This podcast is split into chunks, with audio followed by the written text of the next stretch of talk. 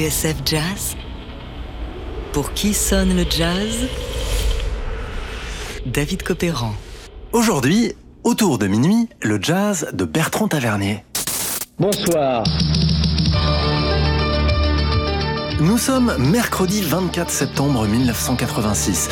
Il fait 22 degrés sur Paris, temps nuageux, quelques éclaircies. Ce jour-là, on fête les tecles. Vous connaissez des tecles, vous, Claude? Non, et moi, c'est David.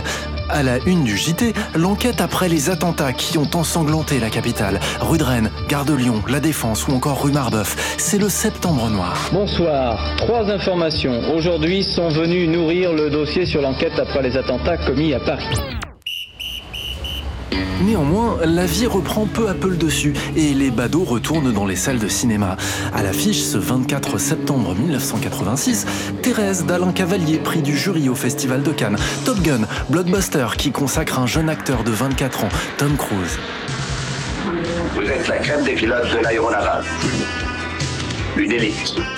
Or, pour tous ceux qui en ont soupé des grosses productions hollywoodiennes, des avions et des pilotes de chasse, un film dépeint une autre réalité de l'Amérique, avec son personnage aux antipodes du jeune lieutenant blanc bodybuildé. C'est Autour de minuit de Bertrand Tavernier et son héros, ou plutôt son anti-héros, Del Turner, vieux jazzman sur le retour, rongé par l'alcool, fauché, usé par la vie qui ne lui a pas fait de cadeau.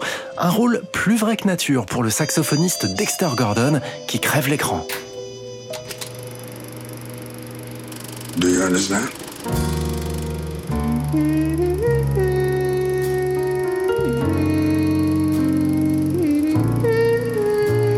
My life is music.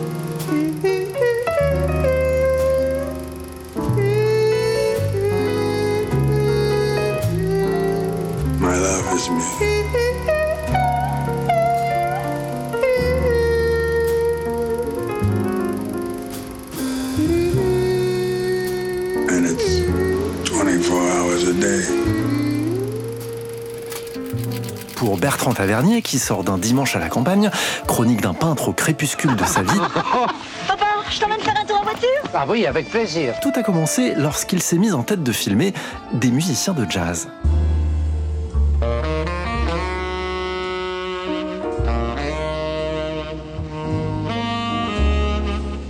Le jazz est une évidence. Il avait 13 ans lorsqu'il est tombé dedans, en même temps qu'il découvrait le cinéma de John Ford. On est alors au milieu des années 50. Le jeune Bertrand reçoit ses premiers disques de la Guilde du Jazz, un club qui édite en France les meilleures phases venues d'Amérique. Sidney Bechet, Louis Armstrong et un certain Bud Powell. Amis du jazz, bonjour. Aujourd'hui, reportage en direct dans un grand cabaret de la rive droite, Blue Note. C'est à nouveau le trio Bud Powell qui prend place sur l'estrade. Premier titre, I Remember Clifford.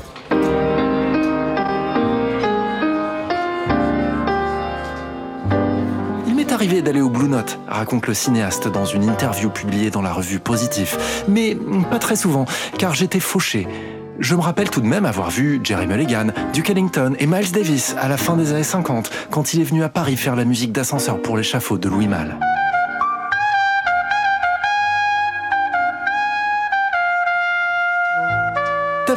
Commence donc ses recherches. Avec son scénariste, David Rayfield, il veut raconter l'histoire de deux jazzmen. Pour ce faire, il rencontre des musiciens, les interroge. Tous lui parlent de ce publicitaire, Francis Podras, tellement dingue de Bud Powell, qu'il a rencontré en 1959, qu'il est devenu son ami, son protecteur, son agent officieux. Il l'a même hébergé le pianiste chez lui, dans son appartement parisien, tout cela par amour du jazz. Par la force des choses, Francis Podras a accumulé des documents inédits sur Bud Powell, et cette histoire, il aimerait bien la raconter dans un livre.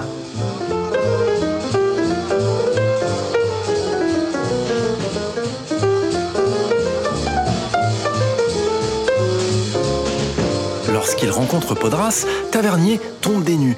Les rapports de Francis et de Bud me frappèrent par leur côté émotionnel immédiat, dit-il. Certains soirs, lorsqu'il était à court d'argent, Francis allait écouter Bud par le soupirail d'une boîte et restait ainsi des heures sous une pluie battante. Lorsqu'il me raconta cela, je sus d'emblée que je tenais le sujet du film.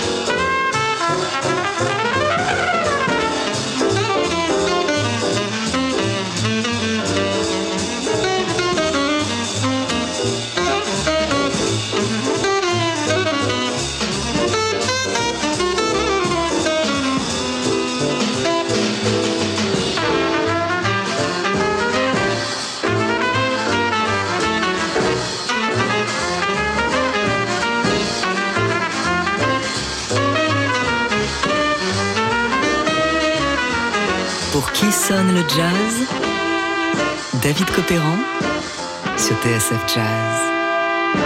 Aujourd'hui, autour de minuit, le jazz de Bertrand Tavernier. C'est un film fait sur la musique, sur la passion de la musique, mais c'est aussi un film sur l'émotion, sur des, sur des rapports d'amitié que le jazz a beaucoup suscité. Il y a des moments, euh, des personnages qui se sont pris d'amour, de, de passion pour des jazzmen et qui ont essayé de les aider. Alors là, je suis parti d'une histoire authentique je suis parti de rapports entre un jeune dessinateur français, Francis Podras, et Bud Powell, et le pianiste Bud Powell. D'ailleurs, Francis Podras, je le précise tout de suite, vient de, publier un livre qui s'appelle La danse des infidèles, qui est un hommage à, Bud Powell. C'est l'histoire de ses rapports avec Bud, et La danse des infidèles, d'ailleurs, est une composition de, formidable de, Bud Powell. Et c'est euh, euh, quand il m'a raconté cette histoire, je me suis dit, mais voilà, ça, c'est des rapports formidables. 1985, un film sur le jazz, aussi vrai que nature, avec d'authentiques jazzmen qui joueront la musique en direct. Avec son conseiller, le pianiste Henri Renaud, Tavernier appelle Bruce Lundvall, le patron de Columbia Records. Et là, le nom du saxophoniste Dexter Gordon fait surface. Il semble taillé pour le rôle principal, celui de Del Turner. Après quelques essais à New York, le ténor fait ses valises, direction Paris.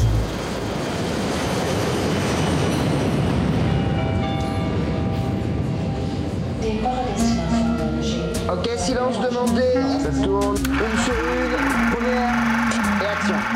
Oh. Hello, Butter. Qu'est-ce que tu fais à Paris?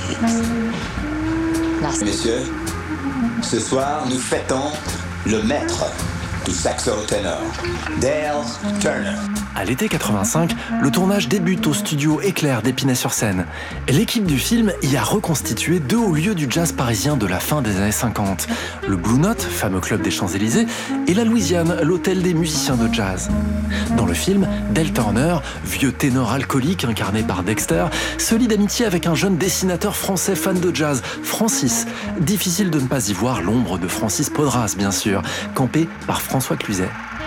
You know. Your music changed my life.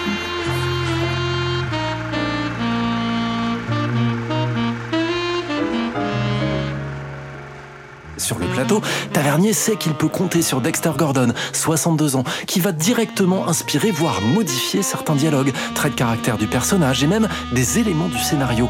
Tout cela pour coller au plus près de la réalité du jazz. Say, Lady Ben. How about a nice soft one for Adele? Nothing doing. You know, I haven't been doing anything hard. Not even the bong bong. Mais au fait, à quoi ressemblait le tournage avec Dexter Gordon? Réponse avec ses souvenirs de Bertrand Tavernier au micro de Sébastien Vidal et Laurent Sapir sur TSF Jazz. Ce qui était difficile, c'est de l'amener devant la caméra. Ça pouvait prendre euh, quelquefois une, bonne heure en discussion, de le faire traverser la cour d'Épinay. Une fois qu'il était devant la caméra, je crois que j'ai jamais fait plus de trois prises avec lui, au maximum dans tout, parce qu'il était d'une justesse extraordinaire, d'une d'intelligence, de là et aussi, il avait immédiatement compris la caméra il savait, il avait une relation amoureuse, il, sentait, il, était malin comme un singe. Euh, Ce qui était difficile parfois, c'était euh, de gérer tout autour. C'est comme ça que j'ai fait la connaissance de mon docteur. Puisqu'un jour qu'on avait un, problème avec lui, il y a un docteur d'Épinay qui est arrivé sur le plateau et qui, qui a interrompu ses vacances pour prendre des, faire des prises de sang qui sont devenues légendaires.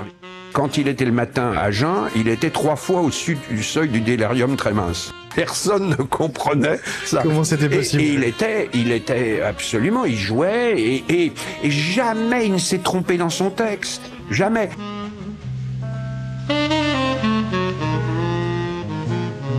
Tu sais, ta musique a vraiment changé ma vie. Francis, il y a de l'eau dans ce vin.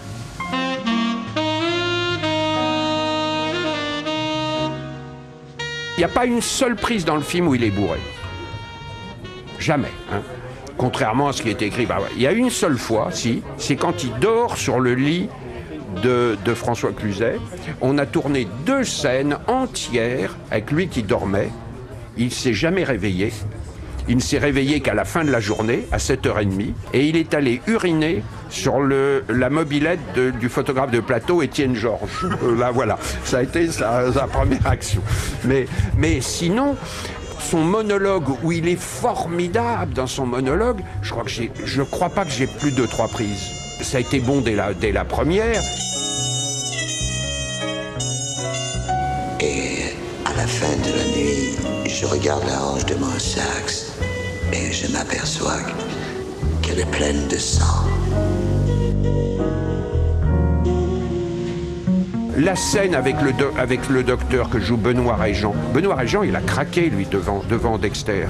Quand il explique qu'il a du sang parfois sur son hanche, euh, c'est évident que vous n'auriez pas une interprétation avec, avec, avec quelqu'un qui est défoncé. Mais c'était avant, c'était de l'amener là, la lenteur pour traverser la rue. Il vous racontait des histoires, il vous parlait, donc il fallait toujours que j'ai une heure, une heure un quart Avant pour. euh, avant, pour donc dans ça. lequel je tournais des plans.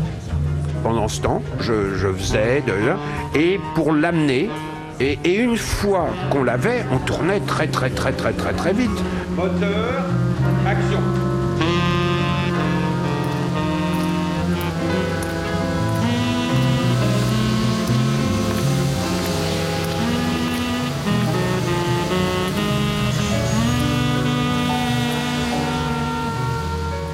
Sorti sur les écrans le 24 septembre 1986, Autour de minuit est une révélation pour Dexter Gordon. La presse salue l'incroyable présence du ténor et parle d'un ressuscité. Bertrand Tavernier tourne à Épinay un film sur la scène du jazz dans le Paris des années 60, époque où de grands musiciens américains tels que Bud Powell ou Lester Young trouvaient la tardive reconnaissance de leur dernier public. Tavernier n'a rien laissé au hasard, réunissant les meilleurs musiciens d'aujourd'hui, parmi lesquels Herbie Hancock, John McLaughlin, Bobby Hutcherson et Billy Higgins. Et dans le rôle principal, le grand Dexter Gordon. Pour le public, Dexter incarne beaucoup plus que le personnage de Del Turner. Le jazz tout entier, entre fantasme et vérité crue, symbolisé par la figure tragique des musiciens noirs. C'est hors la loi de la société américaine, comme les qualifie Bertrand Tavernier.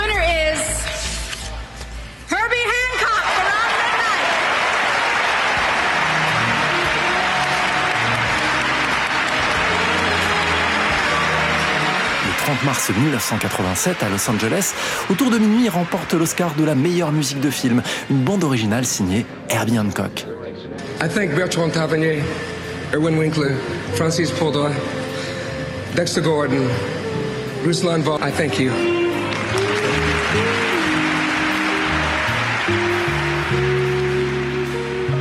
Car l'une des prouesses d'Autour de minuit, c'est son utilisation de la musique comme pilier de la narration, qu'elle soit en off ou à l'écran, jouée en direct par les musiciens Wayne Shorter, Bobby Hutcherson ou Herbie Hancock, qui joue aussi la comédie.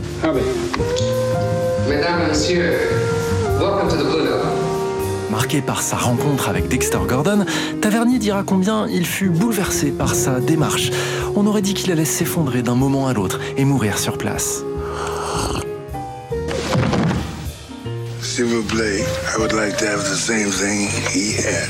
De fait, Tavernier a aussi pensé autour de minuit comme l'histoire d'un homme qui va doucement vers sa mort. Étrange parallèle où la réalité rencontre la fiction. Après avoir manqué de peu l'Oscar du meilleur acteur pour son rôle, Dexter Gordon va reprendre une dernière fois la route avec certains des musiciens du film, avant de se retirer fatigué, luttant contre un cancer de la gorge qui l'emportera le 25 avril 1990 à 67 ans. Film jazz et film sur le jazz, autour de minuit, porté par Dexter Gordon, son ténor et sa grande carcasse, ressort en ce moment au cinéma en version restaurée.